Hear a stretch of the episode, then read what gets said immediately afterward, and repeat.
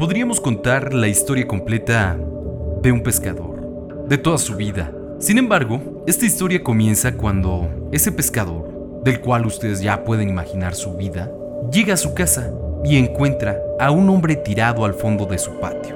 La sorpresa es que ese hombre es de avanzada edad y tiene alas.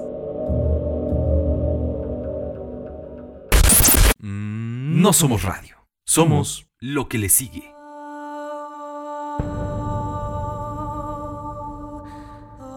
Al ser evaluado, el ser alado no llena las condiciones de un ángel, razón por la cual los humanos lo tratan como a cualquier animal y de entrada lo encierran en un gallinero. El supuesto ángel, en lugar de exhibir poder y fuerza, es increíblemente todo lo contrario.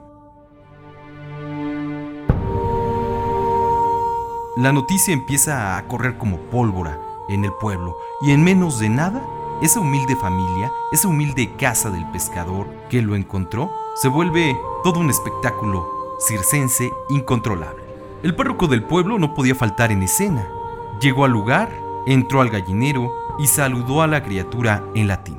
De tal forma comprobó que el llamado ángel no conocía la lengua de Dios y no sabía saludar a sus ministros. En definitiva, nada de la naturaleza miserable de ese ser estaba acorde con la ilustre dignidad de un ángel.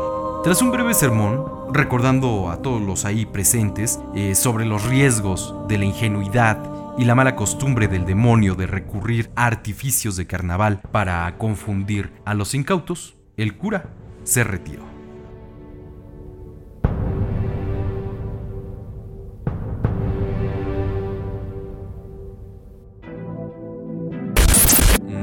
No somos radio, somos lo que le sigue.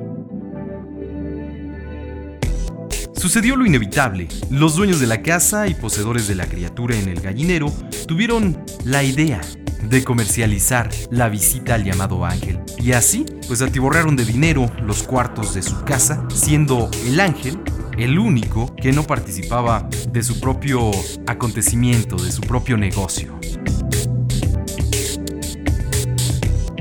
El fervor por visitar la casa en la que habitaba el ángel poco a poco, con el tiempo, se fue pasando. Y la falta de resultados en los milagros pedidos por los visitantes pues contribuyó a la baja venta de entradas a la casa. Sumado a esto, que a aquella localidad, a aquel pueblo, llegó el espectáculo de la mujer que por desobedecer a sus padres desde muy temprana edad se convirtió en una tarántula gigante.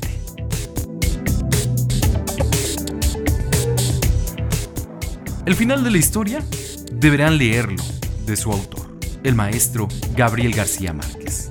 En su cuento, Un señor muy viejo con unas alas enormes, de 1968. Pero una referencia más próxima es el videoclip de la banda R.I.M., que, inspirada en este relato y también en el arte barroco de Miguel Ángelo Merisi da Caravaggio, allá en la década de 1990, logró un gran éxito con el tema Losing My Religion.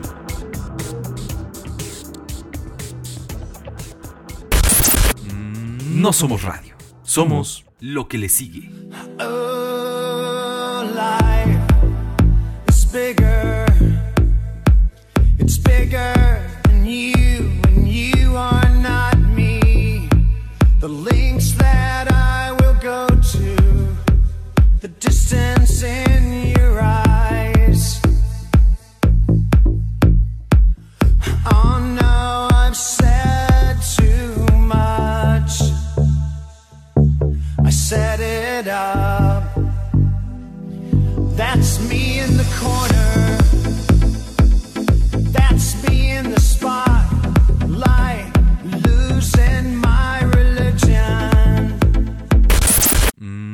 No somos radio, somos lo que le sigue.